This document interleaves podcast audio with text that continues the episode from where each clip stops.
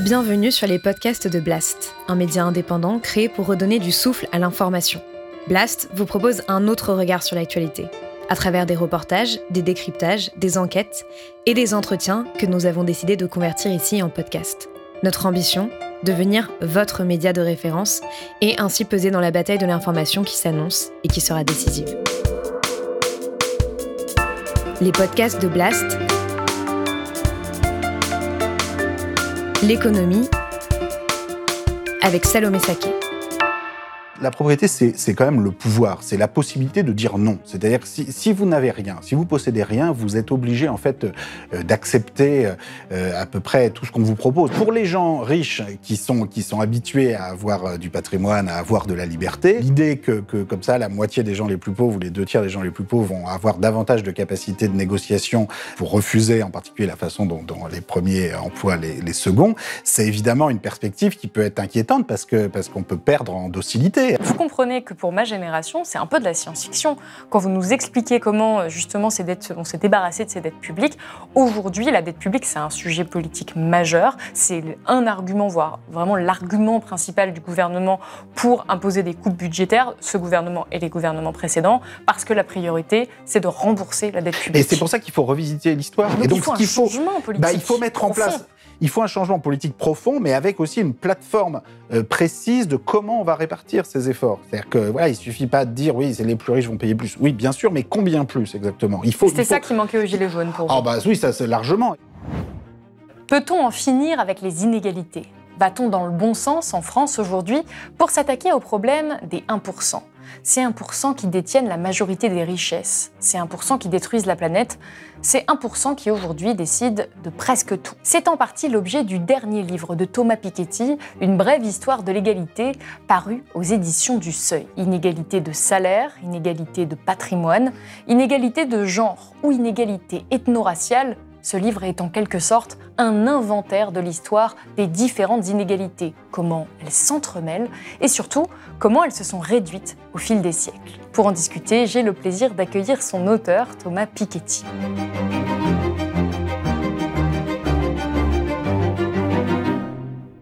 Thomas Piketty, bonjour. Bonjour.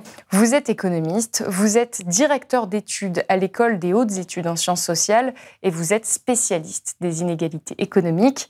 Alors sur la quatrième de couverture de votre livre, on peut trouver cette phrase Les questions économiques sont trop importantes pour être laissées à une petite classe de spécialistes et de dirigeants. La réappropriation citoyenne de ce savoir est une étape essentielle pour transformer les relations de pouvoir. Est-ce que c'est cela l'objectif de votre livre à six mois de la présidentielle, transformer les relations de pouvoir? Oui, et, en même temps, c'est un livre qui se situe dans une perspective de long terme. Donc l'élection présidentielle, c'est évidemment très important, mais la vie va continuer euh, après. Et, ce que j'essaye d'abord dans, ce livre, c'est de rendre accessible dans un format court, parce que le livre est tout petit format. Alors, il fait, il fait 300 pages comme ça, mais en fait, si j'avais pris le même format que les livres précédents, il en ferait à peine 100 ou 150. Donc, par rapport à mes livres précédents qui faisaient plus de 1000 pages, là, il y a vraiment, c'est un livre qui rend beaucoup plus accessible tout un ensemble de recherches historiques comparatives. Parce que c'est ça d'abord. C'est d'abord un livre de sciences sociales, d'histoire économique et sociale. Et euh, la nouveauté, c'est qu'on a rassemblé avec plusieurs dizaines de chercheurs de par le monde des, données comparatives, historiques, permettant de comparer un peu les, différentes sociétés par leur, leur, niveau des écarts de richesse, de revenus, de patrimoine, des inégalités de genre, des inégalités d'origine. Et c'est vrai que un des messages qui ressort de tout ça, et, moi j'insiste beaucoup sur cette dimension euh, optimiste de ce livre, c'est que dans le long terme, euh, malgré tout, il y a un mouvement historique qui va vers plus d'égalité. Alors ça peut paraître paradoxal, mais je pense qu'on a besoin aujourd'hui aussi de, prendre en compte cette, réalité. Alors c'est un mouvement, ce mouvement vers l'égalité, il s'est pas fait comme ça, c'est pas un mouvement linéaire, c'est pas un mouvement déterministe. Il commence pas, c'est pas depuis toujours, c'est pas depuis le néolithique, ça s'inscrit dans l'histoire et en l'occurrence ça commence surtout à partir de la fin du XVIIIe siècle, avec la Révolution française d'un côté, la révolte des esclaves à Saint-Domingue de l'autre. Et ces deux événements marquent un peu tous les deux le, début de la fin des sociétés de privilèges d'un côté, avec la, fin des privilèges fiscaux, de la noblesse, et de l'autre, avec la révolte des esclaves à Saint-Domingue, le début de la fin des sociétés esclavagistes et coloniales. Et en même temps, on voit bien sur ces deux terrains, la, fin des privilèges, la, fin des sociétés esclavagistes et coloniales de l'autre, à quel point ces deux mouvements euh, sont loin d'être terminés. C'est-à-dire des privilèges, on en a toujours aujourd'hui. Notre vie démocratique, politique, prétend être fondée sur un principe d'égalité, mais en fait, il y a une capacité de, participation, d'influence de la vie politique travers le financement des médias, des campagnes politiques, des think tanks, qui n'est pas du tout basé sur un principe d'égalité, qui n'est pas du tout protégé par la, loi, par, la Constitution comme elle, devrait l'être. Et puis alors du point de vue des discriminations, des inégalités nord-sud, Bon, oui, on a fait des progrès par rapport au point de départ qui était le, système euh, colonial, esclavagiste de, depuis les indépendances. Il y, a, eu un mouvement, alors qui s'est fait dans les luttes, hein, qui s'est pas fait, qui n'est pas arrivé comme ça. Mais ce mouvement, évidemment, est, loin d'être terminé.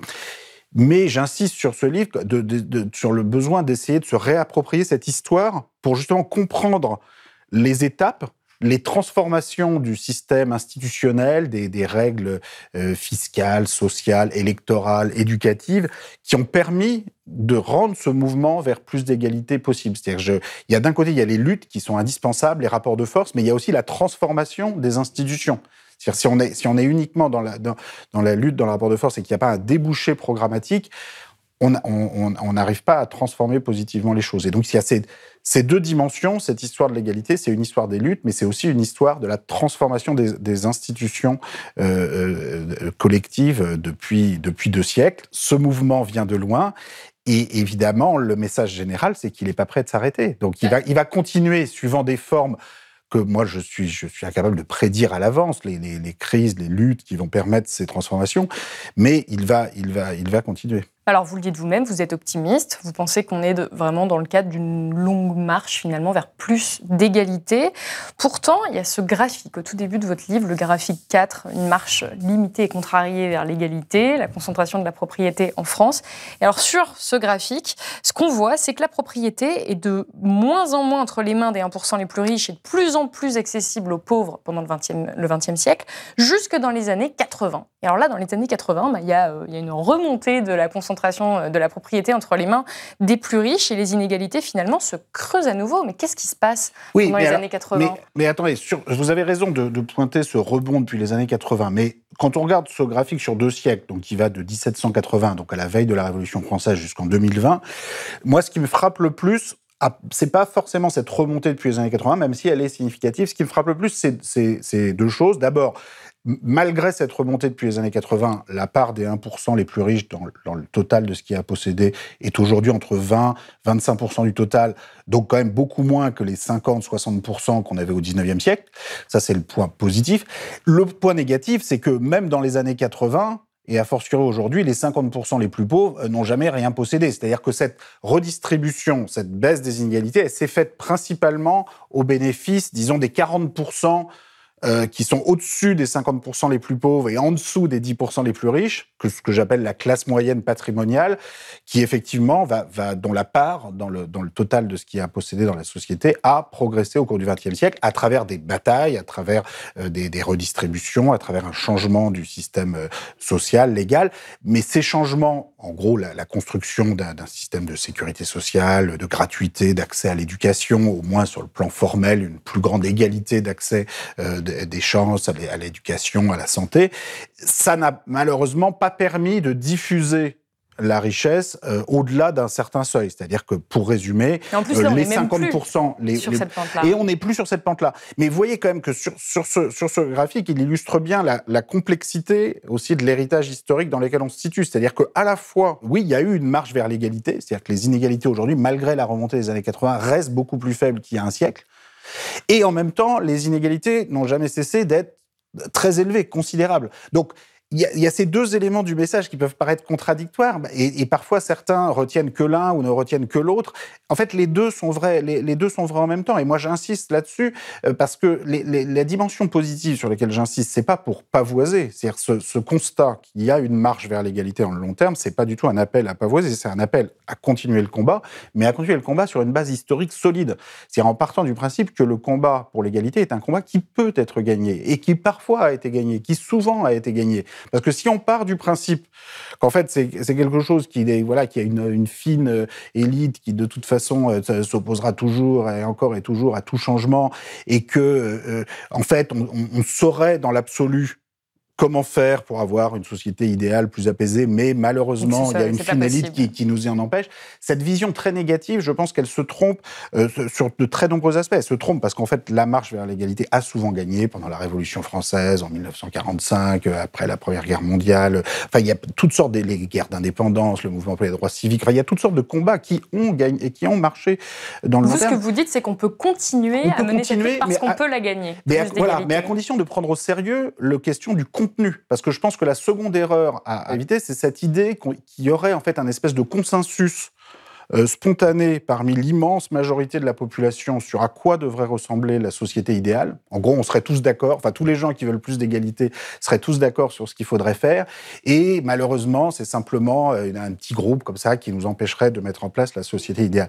En fait, non, on, très souvent, on ne sait pas. C'est-à-dire qu'en fait, il faut rentrer dans ce qui peut paraître le détail de comment fonctionne euh, un système euh, éducatif qui soit vraiment égalitaire, comment fonctionne un système fiscal qui soit vraiment redistributif, comment fonctionne un système électoral, un système de financement des partis politiques qui soit vraiment égalitaire. Mais en fait, tous ces détails en fait, ne sont pas des détails. Et c'est en fait, ce n'est qu'en en débattant de façon précise et en regardant les expérimentations historiques, les trajectoires historiques qui ont fonctionné, qui n'ont pas fonctionné, qu'on va réussir justement à se rendre compte dans un certain nombre de cas que bah, quand on devient, quand ça devient plus détaillé, en fait, on a besoin justement d'en débattre, qu'en fait, spontané, l'accord spontané qu'on croyait, euh, le consensus qu'on croyait exister, en fait, c'est pas si simple que ça. Donc, il faut se méfier des faux consensus euh, et il faut accepter de débattre à nouveau de, ce que j'appelle dans le livre une nouvelle forme de socialisme. Moi, je n'hésite pas sur le mot, hein, un socialisme décentralisé, euh, euh, participatif, euh, écologique, métissé, féministe, un socialisme en, tout point opposé au socialisme hyper étatique, hyper centralisé, hyper autoritaire qui a été tenté en Union soviétique, qui l'est aujourd'hui en Chine de façon, de façon différente. Mais il faut débattre du contenu de, cette, de, de cet autre système économique vers lequel on a commencé à évoluer, c'est-à-dire que le système économique actuel est très différent n'a pas grand-chose à voir avec le capitalisme d'il y a un siècle, le capitalisme colonial, autoritaire, patriarcal d'il y a un siècle. La, disons, la forme d'économie mixte ou de société social-démocrate dans laquelle on est actuellement est très, très éloignée de ce système-là. Et donc, moi, le, système que j'essaye de décrire à, long terme, disons, il est différent du système actuel, mais il n'est pas plus différent du système actuel que le système actuel est différent du capitalisme colonial de 1910. Donc, c'est quand même dans cette lignée dans cette évolution de long terme que j'essaye de me situer. Justement, du coup, et, vous... et, c'est là qu'il faut parler de, bah voilà, du système fiscal, éducatif, électoral. Il faut rentrer un peu dans le cœur de la discussion sur ce qu'on veut mettre dans ce système. C'est exactement ce que vous faites dans, votre livre. Vous rentrez dans les détails. Et une des questions qu'on a retrouvées dans beaucoup de vos travaux, c'est la question de l'héritage. Vous le répétez depuis des années. Le problème, c'est l'hyperconcentration de la propriété. Vous écrivez dans ce livre, et vous l'avez dit plutôt, 50% des plus pauvres n'ont jamais rien possédé de substantiel. Pour vous, c'est ça, c'est l'héritage qui perpétue les inégalités? C'est un des aspects. Après, vous savez, il y a aussi une hyperconcentration de la propriété euh, au sein de personnes qui n'ont rien hérité, euh, qui n'est pas, qui est pas, qui est pas pour autant acceptable. C'est-à-dire que les, les, oligarques russes, ils n'ont rien hérité de rien du tout, puisqu'ils sont arrivés à la fin de l'Union soviétique, ils ont, il n'y avait pas de propriété privée à ce moment-là, ils ont capté une partie des, des, des, ressources publiques, des ressources naturelles du pays sans, sans, sans héritage, et c'est pas pour autant que ce soit justifié. Donc, donc je veux dire, l'héritage n'est pas il est quand même euh, bah, à l'origine de beaucoup de fortunes. Oui, mais vous savez, dans le, dans le, capitalisme, il y a aussi toujours cette accumulation primitive dont, dont parlait Marx, qui prend des formes euh, souvent extrêmement violentes de, de, de, de privatisation euh, à, bon marché, avantageuse pour un petit groupe de personnes en Chine aujourd'hui, en Russie aujourd'hui, ou d'ailleurs en, en, Europe de l'Ouest ou aux États-Unis. Beaucoup, beaucoup de fortunes actuelles ont bénéficié de, bah, finalement de, captation de patrimoine public à travers des, des privatisations avantageuse. Donc, donc l'héritage n'est pas la, seule forme d'injustice dans la, dans la concentration de la propriété, mais c'est évidemment une des formes, une des formes très importantes. Bah, C'est-à-dire que c'est une violation caractérisée du, du principe théorique d'égalité des chances, d'égalité des droits, d'égalité des opportunités, principe théorique euh, que tout le monde est censé euh, épouser dans nos sociétés euh, dites libérales et démocratiques modernes. Sauf que quand on cherche un début d'application concrète, donc moi par exemple, j'ai évoqué la possibilité d'un héritage minimum pour tous, que chacun à 25 ans reçoive 120 000 euros. Donc en gros, la, moitié des jeunes dans une génération actuellement reçoivent zéro, pour simplifier, passerait à 120 000. Ceux qui, qui, sont dans les 10% les plus favorisés, qui recevraient un million, se retrouveraient avec seulement 600 000 ça ferait quand même une très grande inégalité encore. Et si vous voulez mon avis, on pourrait aller beaucoup plus loin que ça. Mais, rien que ça. Mais alors, oui, mais, rien que ça, rien que ça, c'est là que les, masques tombent. C'est-à-dire que beaucoup de soi-disant libéraux euh, qui parlent toujours d'égalité des chances, d'égalité des opportunités, là, vous essayez de vous en rapprocher et alors tout le monde, toute la, toute la presse euh, libérale, l'opinion, les échos, etc., me, sont tombés dessus sur le thème. Euh, mais d'abord, ces enfants de pauvres, là, qu'est-ce qu'ils vont faire avec l'argent? Ils vont faire plein de bêtises, il va falloir mettre des, des contraintes sur ce qu'ils vont faire. D'ailleurs, pourquoi pas mettre des contraintes? À condition de les mettre aussi sur les enfants de riches et sur les héritages élevés. Mais moi, je veux insister que, là-dessus. Fait alors, le fait qu'il y ait justement 50% des, des, enfants, des jeunes qui ne reçoivent jamais d'héritage. Alors, première chose, moi, je ne suis pas du tout dans la sacralisation de la, de la propriété, qu'elle soit petite ou grande. C'est-à-dire, si le but, si, si, si on, cherchait simplement à transformer une société de, de grands propriétaires euh, avides de richesses, pollueurs, euh, euh etc., par des petits propriétaires tout aussi avides et tout aussi pollueurs, euh, évidemment, on a, ça n'aurait servira à rien. Donc la première chose à faire, c'est que c'est le droit de propriété lui-même qu'il faut repenser. C'est-à-dire qu'il faut euh, des, des, des, contraintes euh, euh, sociales, environnementales extrêmement fortes. Il faut beaucoup plus de pouvoir pour les salariés dans les entreprises, y compris s'ils ne possèdent rien dans les entreprises. Donc il ne s'agit pas de d'avoir un droit de propriété sans limite. Au contraire, il faut que ce soit un droit de propriété très limité dans son étendue. il y a des normes sociales, environnementales extrêmement strictes à, à, à, respecter. Ça, c'est dans votre Alors, système. À supposer, voilà, dans, le système, dans le système que je, idéal que je décris. Si ces normes-là sont présentes, à quoi ça sert de, redistribuer cette, propriété bah, Parce qu'en fait, la propriété, c'est quand même le pouvoir, c'est la possibilité de dire non. C'est-à-dire que si, si, vous n'avez rien, si vous possédez rien, vous êtes obligé en fait euh, d'accepter euh, à peu près tout ce qu'on vous propose, en particulier en termes de, conditions de travail, de, niveau de salaire. Alors, il y a d'autres mécanismes qui permettent de, rééquilibrer le pouvoir. Et moi, je suis pour, par exemple, le système d'un revenu de base. Euh, mais le revenu de base, vous voyez, dans les différentes propositions. D'ailleurs, moi, je préfère parler de revenu de base que de revenu universel parce que les montants qui sont évoqués pour ce revenu sont généralement entre la moitié ou les trois quarts du, salaire minimum à plein temps. Dans tous les cas, on est sur des montants très modestes. Et appeler ça revenu universel, je trouve que ça promet beaucoup plus que la, réalité. Néanmoins, c'est un socle minimal. Euh, il, faut comment, il faut commencer par là. Et le système qu'on a actuellement en France euh, est, beaucoup trop compliqué à obtenir, n'est pas suffisamment automatique. Donc il y a beaucoup de progrès. Je suis aussi pour toutes les, propositions qui ont pu être faites en termes de euh, d'emploi de, garantie. Généralement, c'est des propositions, la garantie d'emploi, qui, qui, sont, qui, qui, sont rémunérées au niveau du, du, du salaire minimum à plein temps, ce qui est déjà mieux que le, que le revenu de base. Mais tout ça n'est pas suffisant parce que ça reste quand même limité. Alors que si vous avez, bah, si vous possédez, si vous avez en plus de ça un héritage minimum, vous savez, le fait de posséder 100 000 ou 200 000 euros, ça fait que, bah, oui, ça vous donne vis-à-vis -vis de la société plus de capacité de négociation. C'est-à-dire concrètement, bah, vous n'êtes pas obligé pour payer votre loyer chaque mois, euh, de devoir accepter euh, n'importe quoi euh, comme, comme, comme condition de travail, comme salaire. Voir alors vous n'êtes si même pas obligé de payer un loyer chaque mois. Exactement. vous, pouvez, vous pouvez, vous pouvez soit acheter un, logement, parce qu'il y a plein d'endroits en France, à Paris, où on peut tout à fait s'acheter un logement pour ce, type de somme. Ce qui veut dire qu'après, vous n'avez pas la contrainte de sortir un loyer chaque mois. Donc, vous pouvez aussi vous lancer dans un projet professionnel, un projet d'activité, un projet culturel, un projet de toutes sortes. Ça vous donne plus de, plus de liberté alors, pour les gens riches qui sont, qui sont habitués à avoir euh, du patrimoine, à avoir de la liberté, euh, l'idée que, que, comme ça, la moitié des gens les plus pauvres ou les deux tiers des gens les plus pauvres vont, vont, vont avoir davantage de capacité de négociation euh, pour, pour refuser en particulier la façon dont, les premiers emploient les, les seconds, c'est évidemment une perspective qui peut être inquiétante parce parce qu'on peut perdre en docilité. Mais c'est aussi justement pour ça que je le propose. C'est-à-dire que si on croit vraiment dans une société fondée sur une plus grande égalité du pouvoir et une plus grande égalité des droits, eh bien, oui, je pense que ça fait partie, euh, ça fait partie des éléments. En tout cas, pour financer une partie des mesures que vous avez évoquées, notamment la garantie d'emploi, euh, il y a une autre question qui se pose, qui est assez majeure euh, en ce moment, c'est celle de la dette publique. Et il y a un moment du livre qui m'a un petit peu euh, étonné, c'est celui justement sur la dette publique, où vous écrivez que l'Europe s'est construite grâce à l'annulation des dettes publiques. L'annulation de la dette publique, aujourd'hui, c'est quand même un grand thème.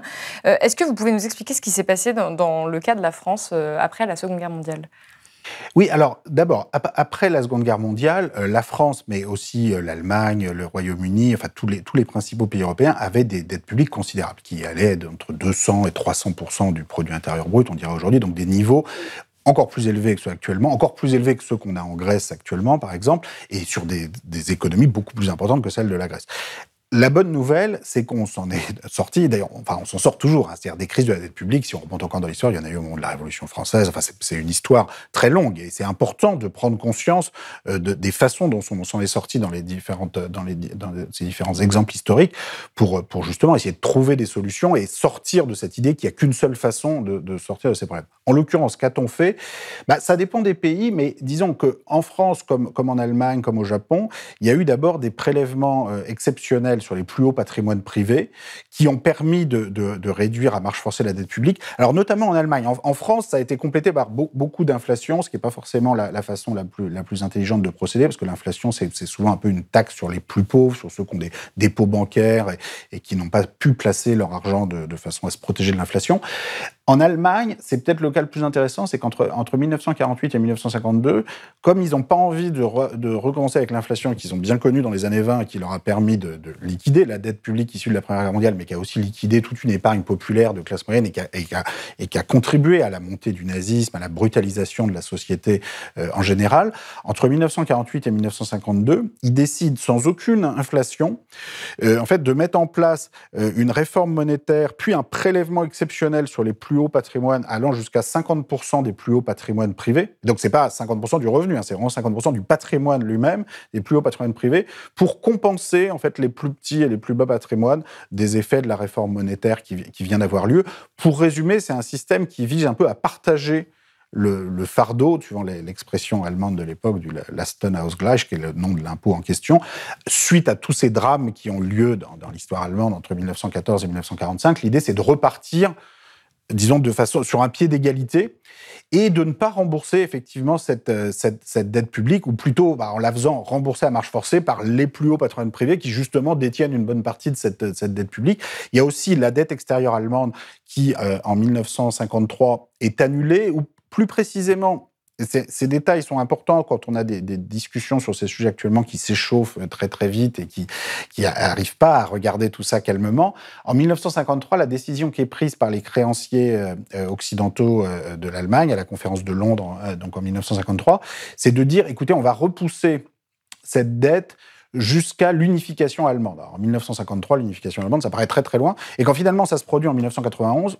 on se retrouve et on dit ah bah mince c'est ballot on avait oublié d'indexer cette dette en 1953 sur l'inflation sur la croissance du PIB le montant est ridicule allez on l'annule une fois pour toutes. Et je pense que c'est tout à fait euh, alors l'équivalent aujourd'hui c'est pas l'unification allemande ce serait euh, je sais pas euh, on pourrait repousser les dettes publiques européennes jusqu'au moment où on sera sûr qu'on on, dépasse pas les 2 degrés de réchauffement public etc bon ça va prendre un bout de temps hein, on en a pour pour une cinquantaine ou une centaine d'années. Donc, donc oui c'est souvent comme ça qu'en fait les annulations de dettes se produisent dans, dans l'histoire. C'est-à-dire qu'on les annule pas forcément complètement tout de suite, on les repousse, mais on les repousse très très loin jusqu'à ce qu'un autre objectif, qui était la reconstruction dans l'après-guerre, ou qui peut être aujourd'hui la lutte contre le changement climatique ou des objectifs sociaux, que ces autres objectifs soient, atteints. Donc je pense que c'est très important de revisiter cette histoire, parce que sinon on s'enferme dans des discours euh, à un seul sens, euh, suivant, suivant lesquels il n'y aurait qu'une seule façon de, de, euh, de, de, de, de rembourser les dettes, qui serait de faire payer tout le monde, et notamment les plus modestes, pendant des dizaines d'années, pendant des dizaines d'années. Heureusement qu'on n'a pas fait ce choix après la Seconde Guerre mondiale, parce que sinon on y serait encore. C'est-à-dire vu l'ampleur des dettes de l'époque. C'est exactement ce que vous dites. Et Vous comprenez que pour ma génération, c'est un peu de la science-fiction. Quand vous me racontez, vous nous expliquez comment euh, justement ces dettes, on s'est débarrassé de ces dettes publiques. Aujourd'hui, la dette publique, c'est un sujet politique majeur. C'est un argument, voire vraiment l'argument principal du gouvernement pour imposer des coupes budgétaires, ce gouvernement et les gouvernements précédents, parce que la priorité, c'est de rembourser la dette publique. Et c'est pour ça qu'il faut revisiter l'histoire. C'est pour ça, c'est vraiment pour ça que j'écris ce livre. C'est-à-dire que je pense que l'histoire euh, économique et sociale et financière, ça devrait appartenir à tout le monde parce que ces expériences, elles ont eu lieu. C'est comme par exemple le fait que les États-Unis euh, d'Amérique, de 1930 à 1980, ont eu en moyenne un taux euh, de 81% qui s'appliquait aux plus hauts revenus qui étaient des revenus, je sais pas, l'équivalent de 1 million de dollars d'aujourd'hui, enfin, ça, 30 fois ou 40 fois plus élevé que le revenu moyen. bon, bah, non seulement ça n'a pas tué le capitalisme états-unien, on s'en serait rendu compte, hein, ça s'est appliqué pendant un demi-siècle, mais en fait, c'était même la période de prospérité maximale des États-Unis. Pourquoi? Parce qu'en fait, euh, la leçon qu'on peut tirer de ces comparaisons historiques, de ces expériences, c'est que euh, des écarts de 1 à 50 ou de 1 à 100, en fait, ça sert à rien. Je ne dis pas qu'il faut l'égalité complète, vous pouvez avoir des écarts de 1 à 4, de 1 à 5, certains diraient de 1 à 10, moi je pense que 1 à 4, 1 à 5, ça peut être tout à fait suffisant, mais en tout cas, 1 à 50 ou 1 à 100, euh, moi, quand je compare les différentes sociétés dans l'histoire qui ont pratiqué tel ou tel écart, qui les ont réduits, qui les ont réaugmentés, la conclusion, mais sur la base des données historiques que je présente. Après, chacun est libre de, présenter des nouvelles données, on peut en discuter, etc. Mais il faut essayer quand même d'en parler sur une base un peu rationnelle, historique. Moi, ma conclusion, c'est que ces écarts euh, euh, gigantesques qu'on a cherché à relégitimer depuis les années 80, en fait, ne, servent à rien. Et si les États-Unis, entre 1930 et 1980, étaient extrêmement prospère, et malgré, certains diraient aujourd'hui, ces taux de 80-90% imposés sous Roosevelt et dans les décennies suivantes, c'est parce qu'en fait, ce pays, à ce moment-là de son histoire, avait, euh, par rapport à l'Europe de l'Ouest et au Japon, une très grande avance sur le terrain éducatif. Alors ça peut paraître paradoxal aujourd'hui, mais dans les années 50, vous avez 80-90% d'une classe d'âge qui va au lycée euh, aux États-Unis, alors qu'on est à 20-30% d'une classe d'âge euh, en France, en Allemagne au Japon. Et c'est la source de la prospérité, historiquement, c'est beaucoup plus euh, l'éducation et une certaine égalité dans l'éducation que cette course-poursuite vers toujours plus d'inégalités qui, qui, vraiment, historiquement, n'est pas ce qui permet euh, d'aller vers, vers davantage de prospérité. Donc voilà, revisiter l'histoire sur ces questions comme ça qui peuvent paraître parfois un peu un peu techniques, un peu rébarbatives de de, de, de niveau de dette publique, de taux d'imposition qui sont déterminants. C'est moi c'est ça le, message de ce livre, c'est que vraiment ça, ça, ça concerne tout le monde. C'est-à-dire que je pense tous les bon tout d'abord quelles que soient les disciplines des sciences sociales, qu'on soit en histoire, en sociologie, en sciences politiques, on, on doit s'intéresser à cette à cette histoire économique, mais au-delà tous les citoyens tous les citoyens qui, qui, qui s'intéressent à, à, à, à, toutes ces questions d'égalité, d'inégalité, de discrimination doivent prendre la mesure de cette expérience historique parce que je pense que ça donne aussi des ressources Ensuite, pour ne pas se laisser impressionner, effectivement, par des discours d'autorité qui prétendent qu'il n'y a qu'une seule solution au problème, ça donne des ressources aussi pour se, pour se construire collectivement dans des plateformes de, de programmatiques, des plateformes d'action, parce qu'à la fin des fins, cette marche vers l'égalité que je, que je décris dans le livre, bon, c'est pas uniquement des, euh, des, des, écrire des livres ou faire des, émissions euh, sympathiques comme, comme, comme là, ici, euh, qui va, qui va changer les choses. C'est-à-dire qu'on a besoin d'organisation collective, c'est-à-dire que la marche vers l'égalité, notamment au XXe siècle, elle s'est faite euh, avec des, syndicats, des partis socialistes, des partis travaillistes, des partis communistes, qui ont mis la pression, mais qui aussi avaient des plateformes d'action qui, qui, qui, dans un certain nombre de cas, je pense notamment à l'Union soviétique, ont malheureusement euh, mal tourné ce qui montre que ça aurait été peut-être utile d'y réfléchir peut-être un peu plus avant. Et, et, et, la chute du communisme soviétique a beaucoup contribué depuis 1990 à cette, à cette nouvelle flambée d'hypercapitalisme. Mais dans un certain nombre de cas, ont quand même très bien marché. Et, et le, le, la social-démocratie au XXe siècle, malgré toutes ces insuffisances qu'il faut aujourd'hui dépasser, il faut quand même prendre la mesure de ce qu'elle a réalisé par l'État social, par l'impôt progressif. En tout euh, cas, elle va pas aujourd'hui, elle va pas du tout dans cette direction qu'elle avait dans oui, mais personne, Mais, personne non plus ne propose de, revenir au monde d'avant la Première Guerre mondiale où les, où les prélèvements obligatoires représentaient moins de 10% du revenu national. C'est-à-dire que vous voyez, il y, a quand même, il y a quand même des acquis. Et il faut, moi, je pense qu'il faut construire sur ces acquis et voir pourquoi on s'est arrêté dans cette marche-là pense qu'on s'est arrêté dans cette marche-là parce qu'on a très mal euh, repensé la, réouverture des marchés. Vous savez, après la, crise des années 30, on, a, on avait fermé les marchés financiers internationaux, on avait fermé une partie du libre-échange. Quand on a réouvert ces marchés dans les années 70-80, euh, là, il y a eu une erreur. C'est-à-dire que la libre circulation des capitaux, le régime qui a été mis en place, euh, n'est pas tenable, en fait. Et c'est-à-dire que vous ne pouvez pas, comme ça, créer un espèce de droit pour les personnes de s'enrichir en utilisant les infrastructures d'un pays, les écoles, les hôpitaux, puis après vous appuyez sur un bouton, vous transférez ça dans une autre juridiction et rien n'a été prévu pour vous suivre à la trace et, vous pouvez comme ça laisser l'addition aux, contribuables immobiles qui finissent évidemment par détester ce type de mondialisation, d'où aussi en grande partie, je pense, l'obsession identitaire euh, actuelle. C'est-à-dire que si on explique... Justement, J'aimerais y venir à ce, qui aujourd'hui régit le débat public. Bah, je pense que c'est en partie le fait, la, conséquence du fait qu'on a fermé le, débat économique. C'est-à-dire qu'à partir du moment où vous expliquez aux citoyens pendant des dizaines d'années qu'il n'y a plus de politique euh, économique et sociale alternative, que l'État euh, ne, ne, peut plus rien, euh, à part justement contrôler ses frontières, Bon, bah, c'est forcément 20 euh, ou 30 ans plus tard, euh, tout le débat politique est sur des histoires de garde-frontières et d'identité. Parce, qu'on a fermé, on a, on a fermé ce débat, ce débat économique et finalement, il y a eu un moment dans les années 90, 2000 euh, et parfois ça s'est un peu prolongé, où la droite et la gauche sur le plan économique, ça, ça a semblé très proche et parfois Malheureusement, c'était très proche. C'est vrai que ce mouvement vers la libre circulation des capitaux euh, sans aucune euh, contrainte, bah, parfois il a été mis en place par des, par des partis socialistes, sociodémocrates, travaillistes. Et Mais c'était faut... même pas forcément dans le débat public. non, je, pense je pense qu'en partie, en, en, partie, les gens n'avaient pas forcément conscience des conséquences à long terme des choix. Alors, bon, il y avait aussi, aussi d'autres acteurs, des groupes de pression, des groupes de, de lobbying financier qui, eux, savaient très bien là où ils poussaient. Mais Bon, le problème, c'est pas voir les responsabilités. Maintenant, c'est surtout avoir un programme pour la suite. en tout cas, je vous le disais juste avant euh, hors antenne, nous, on essaie d'informer au maximum les gens justement sur ces enjeux économiques pour mm-hmm. qu'ils puissent se faire leur propre avis. Il semble que vous, vous fassiez la même chose et ce depuis des années. Vous êtes un peu une sorte d'économiste star. Vous êtes sur tous les plateaux télé, vous êtes sur oh. France Inter, vous êtes non mais très régulièrement dans les médias. En tout cas, pour un économiste hétérodoxe, c'est peu commun. Vous étiez au cœur d'un film euh, qui a été diffusé au cinéma, donc vous vous appliquez à essayer de passer cette, euh, cette information, on va dire économique, ou en tout cas remettre les enjeux économiques au cœur du débat. Ça ne force est de constater que ça n'a pas fonctionné, en tout cas pour cette campagne ah. présidentielle. Malheureusement, aujourd'hui, quand on regarde le débat médiatique, le débat politique, ce n'est pas la lutte contre les inégalités qui est euh, la priorité. Ce sont des questions identitaires, des questions de laïcité, des questions de sécurité. Euh, comment vous, vous analysez cette... Euh, moi, je n'ai jamais eu la, naïveté ou la prétention, la, folie de penser qu'il suffisait comme ça d'écrire un livre, d'écrire des livres, et hop, Je ne peux pas dire vous tout seul, évidemment. Donc moi je, moi, je pense que les livres euh, la recherche en sciences sociales peut avoir un impact assez, assez important sur les débats publics. Et je, pense que les travaux euh, qu'on a pu faire collectivement sur les, sur les inégalités depuis une dizaine, une quinzaine d'années ont, eu un, certain écho dans le, dans le débat public international sur les inégalités.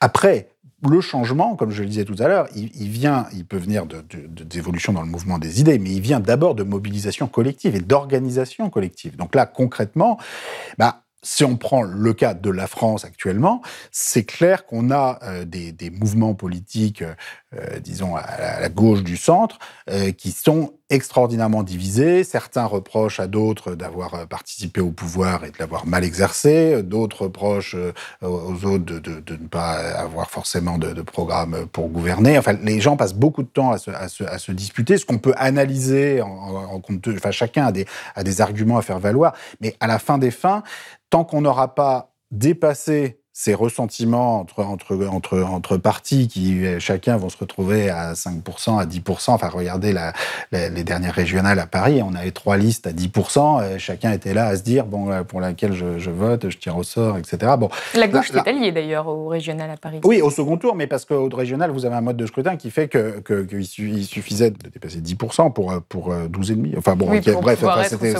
c'était voilà, beaucoup plus facile d'être au second tour. là, là, là, ce ne sera pas le cas pour la pour la présidentielle dans le système, dans le système actuel de la présidentielle. pour vous, ça passe par un changement politique par, euh, Bien sûr, bien sûr. Ça, ça mais, mais, derrière ça, il y a des enjeux intellectuels. C'est-à-dire que je pense en particulier sur la question de l'Europe. Moi, j'essaye vraiment de dire euh, euh, aux différentes organisations politiques de gauche que sur la question de l'Europe, personne n'a raison tout seul. C'est-à-dire que euh, les, les, les, insoumis euh, reprochent énormément aux socialistes et aux écologistes d'avoir euh, ratifié le nouveau traité budgétaire européen en 2012, qui était un traité austéritaire, que d'ailleurs aujourd'hui plus personne ne respecte après le Covid, mais enfin on ne sait toujours pas par quel nouveau traité on va le remplacer. Enfin, toujours est-il que la majorité parlementaire socialiste et écologiste, en septembre 2012, malgré tout ce qui avait été dit avant les élections, a ratifié ce traité comme ça et n'a jamais expliqué comment il s'y prendrait la prochaine fois. Et donc le reproche qui est fait par, par, les insoumis me semble assez justifié. C'est-à-dire que je pense que les socialistes et les écologistes auraient dû dire, euh, bah oui, là on a fait, on s'est trompé, et, voilà comment on voudrait s'y prendre la prochaine fois. Voilà comment on aimerait en parler avec vous. De l'autre côté, de l'autre côté, les socialistes et les écologistes expliquent aux insoumis, oui, c'est bien joli tout ça, mais vous, vous êtes plus fort pour renverser la table que pour dire quel nouveau traité européen, quel nouveau système transnational d'assemblée transnationale vous voudriez mettre en place. Et c'est pas complètement faux non plus. C'est-à-dire que je pense que en termes de débouchés constructifs euh, euh, où on peut faire des propositions à l'Italie, à l'Espagne, à la Belgique, pour, pour quand même construire des nouvelles perspectives internationalistes, parce que euh, la gauche, ça peut pas être juste l'État-nation. Il faut, il faut quand même proposer à d'autres pays, même si c'est pas accepté tout de suite, il faut qu'il y ait cet horizon internationaliste. Ce qui ne doit pas empêcher d'avancer pays par pays quand on n'a pas d'autres possibilités. Donc moi, je ne suis pas du tout pour attendre, certainement pas l'unanimité européenne, euh, pour taxer les multinationales à un taux correct, pour faire euh, des, taxes carbone aux frontières. Je pense qu'il faut, au stade où on en est, il faut que chaque pays avance aussi loin qu'il peut avancer tout seul, y compris en se déliant de ses obligations, de ses obligations internationales. Mais il faut dans le même temps proposer quand même des, des, des mécanismes. Je, je parle d'assemblées transnationales mettant en jeu, par exemple, les, les députés français, les députés du Bundestag allemand, les députés italiens, les députés espagnols, qui ensemble, dans une Assemblée européenne, sans doute sur un beaucoup plus petit nombre de pays que les 27 de l'Union européenne actuelle, pourraient adopter une politique progressiste de justice sociale, de justice environnementale. Je pense que même si des propositions internationalistes de ce type-là ne sont pas acceptées dans l'immédiat par nos partenaires, il est très important, si on veut distinguer la gauche de la droite, et euh, et là, on est à des années-lumière de non, ça. Non, je, je, je, pense qu'en en fait, il est, il est encore temps, y compris pour cette élection euh, de, de, 2022, euh, que les insoumis, les socialistes, les écologistes, les communistes, enfin, on a quand même beaucoup de candidats là actuellement qui, qui additionnés, euh, vous savez, arriveraient tranquillement dans les, dans les 15-20%, leur permettant d'être au deuxième tour.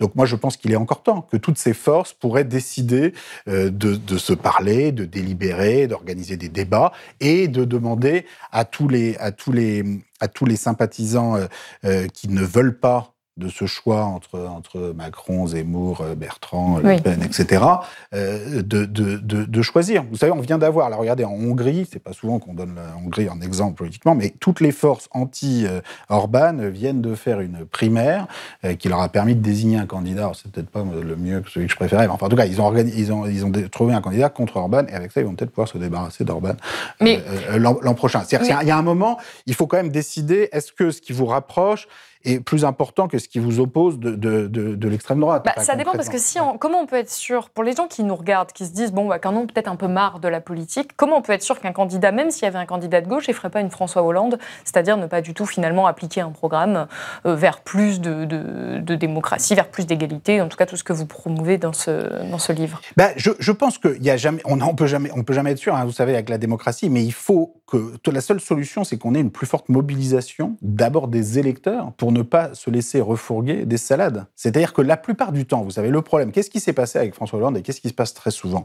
C'est qu'on se laisse abuser par des beaux discours sur euh, mon ennemi, c'est la finance, mais, mais, parfois, vous savez, euh, ce qui peut être dit aujourd'hui sur euh, on va renverser la table en Europe, en fait, c'est pas non plus très précis en termes de débouchés et à la fin, ça peut aussi arriver, arriver sur, sur du vide et être très décevant. Donc la seule solution, mais c'est jamais gagné à l'avance, et il y a toujours des déceptions, c'est que collectivement, chacun d'entre nous, tous les citoyens, citoyennes, vraiment s'approprient ces enjeux sur quel nouveau traité européen, euh, euh, quelle façon de, partager le fardeau de la dette publique euh, de façon plus juste que ce qui est envisagé actuellement, quel système d'égalité d'accès à l'éducation. Vous voyez, par exemple, toutes les discussions sur dans quelle mesure il faut des, mécanismes permettant d'aider des personnes qui ont des origines modestes ou qui, ont des, ou qui font l'objet de discrimination particulière, de pouvoir accéder à un certain nombre de filières éducatives. Ce sont des questions difficiles aussi sur lesquelles personne n'a tout seul la solution parfaite et la, et la, et la, et la, et la vérité. Et, en fait,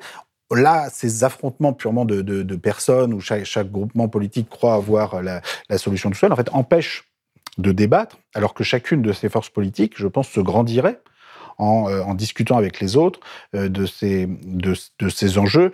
Enfin, bon, ça c'est ça c'est pour ce qui est du. Ah. Mais vous savez, moi, je je suis pas je suis pas un obsédé voilà de la présidentielle de 2022. C'est-à-dire, je pense que il faut, euh, il faut aussi à un moment se, se projeter dans des horizons euh, parfois, parfois plus lointains et ne pas, euh, ne, ne pas, ne pas, voilà, ne, pas non plus s'obséder pour ces, pour ces, pour ces enjeux électoraux de court terme. Enfin, mais donc, je, je, pas, bien sûr, non, mais moi je me défile pas. Quand il y a des élections, je, je, je me force toujours à, à, à, à m'engager oui, à m'engager, parce que je trouve ça trop facile euh, comme chercheur de, rester dans son bureau et de dire voilà, ils sont tous nuls. bon, non, voilà, ok, mais si vous êtes tous nuls, vous avez qu'à vous présenter. Enfin, il y a un moment. C'est-à-dire, c'est aussi, je pense qu'il faut s'engager dans les élections, mais les élections ne sont qu'une partie de la politique. C'est-à-dire, la politique, c'est d'abord euh, le débat public, et je pense que essayer de mettre les, sciences sociales aussi au service de la d'une forme de réappropriation citoyenne de ce savoir euh, économique historique, c'est aussi de la politique. En tout cas, c'est juste ma dernière question. Un des grands moments politiques qu'on a eu en France dernièrement, c'était le mouvement des Gilets jaunes, qui était un mouvement euh, presque insurrectionnel, qui était en tout cas violent et dans votre livre, paradoxalement, euh, en introduction, vous évoquez ces différents mouvements qui ont été d'une très grande violence, comme euh, la Révolution française, la révolte des esclaves. Euh, vous, vous, évoquez même la guerre civile meurtrière aux États-Unis qui met fin à l'esclavagisme. Et en fait, on comprend que c'est presque un passage un peu obligé, en tout cas dans l'histoire, jusqu'à présent, pour arriver à plus d'égalité. Est-ce qu'aujourd'hui, on n'a pas besoin ou est-ce que ce ne sera pas nécessaire de passer par un moment de violence pour arriver en France à avoir enfin un véritable changement oui, oui, sans doute. Enfin, si vous incluez dans les événements de violence les, mobilisations comme celle des Gilets jaunes, bien sûr, des, Évidemment des mobilisations... pas au même niveau que la, enfin, oui, bah, la Révolution française, qu'on soit bien d'accord. Mais il y a eu, en tout cas, c'était violent et le gouvernement a plié sur certains points. Mais la Révolution française en 1789, 90 n'est pas aussi violente que ça. Après, il y a la guerre avec des, des puissances euh, coalisées euh, qui bon qui devient une guerre et qui devient... mais je veux dire qu'il n'y a, pas, a pas effectivement de révolution et de grands changements euh, historiques sans des moments de, tension, ça c'est certain. Le, le, mouvement des Gilets jaunes a rappelé deux choses très importantes. Première chose, des mobilisations sociales de grande ampleur peuvent avoir raison sur des gouvernements. C'est-à-dire là, concrètement, bah, le gouvernement est complètement revenu en arrière euh, sur, ces, sur propositions d'augmentation de, taxes carbone, qui étaient effectivement, à mon sens, extrêmement injustes, extrêmement inégalitaires, euh, d'autant plus que l'argent de la taxe carbone était utilisé euh, essentiellement pour financer la suppression de l'impôt sur la fortune. Donc c'était vraiment la caricature de comment tuer une politique climatique. voilà, ça, donc là, il y a eu ce, ce défait-là. La deuxième chose que nous rappelle dans ce mouvement, c'était qu'il y avait insuffisamment, disons, de, de débouchés, de programmes alternatifs. C'est-à-dire qu'il n'y avait pas non plus un programme d'une autre façon euh, euh, euh plus sociale de, de, se confronter aux défis climatiques. Il n'y avait pas, il n'y avait pas de plan d'action. Enfin, personne pour l'instant d'ailleurs n'a de plan d'action parfaitement ficelé sur comment on répartit les efforts. Moi, j'essaye un peu de contribuer à ça. Je parle de carte carbone progressive. En gros, l'idée générale, c'est qu'il faut qu'on trouve des mécanismes qui ne traitent pas de la même façon des personnes qui sont à, à 1000 ou à 1500 euros par mois, des personnes qui sont à 5000 euros, des personnes qui sont à 10 000 euros, et puis des, des super milliardaires. C'est-à-dire, si on regarde aujourd'hui les émissions carbone dans un pays comme la France, d'abord, on est beaucoup plus haut que ce qu'on dit. C'est-à-dire qu'en fait, si c'est pas parce qu'il y a du nucléaire, etc. En fait, on est, on est à 9 euros par, par, par habitant si on prend en compte le contenu en importation de, de, ce, de toutes les cochonneries qu'on fait produire dans le reste du monde et qu'on consomme en France. Les 50% les plus pauvres en France, eux, sont à même pas 4 tonnes. C'est-à-dire eux, en fait, ils sont, dans, les clous. Ils sont dans les clous de, des objectifs de 2030-2035. Par contre, les 10% les plus riches, ils sont à 20-25 tonnes, et eux, ils sont complètement en dehors des clous, et les, 1% à 60-70 tonnes.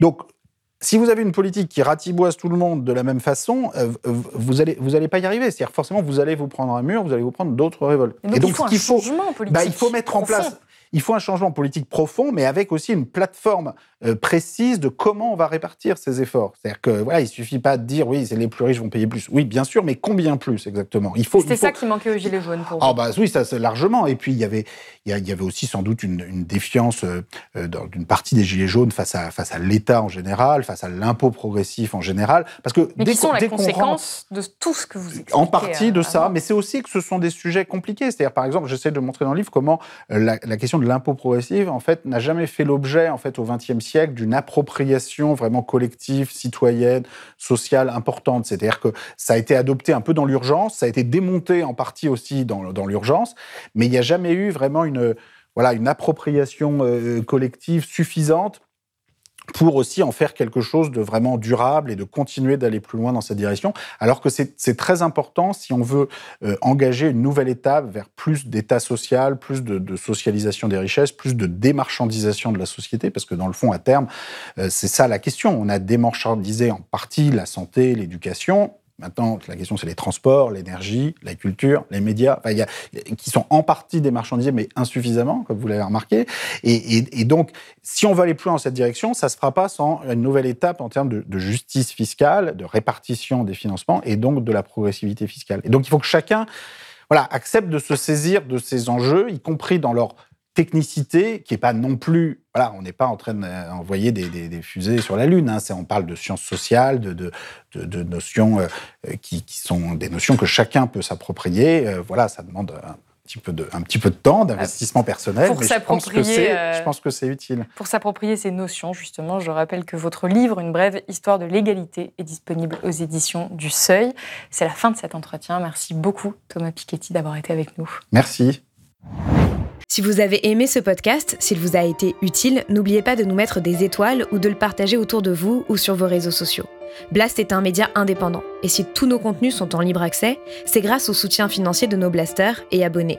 Pour nous soutenir, faire un don unique ou mensuel, rendez-vous sur blast-info.fr slash soutenir. Blast, c'est aussi une web télé disponible sur YouTube et Peertube et présente sur tous les réseaux sociaux. Alors suivez-nous pour ne rien rater de nos contenus et abonnez-vous à notre chaîne YouTube.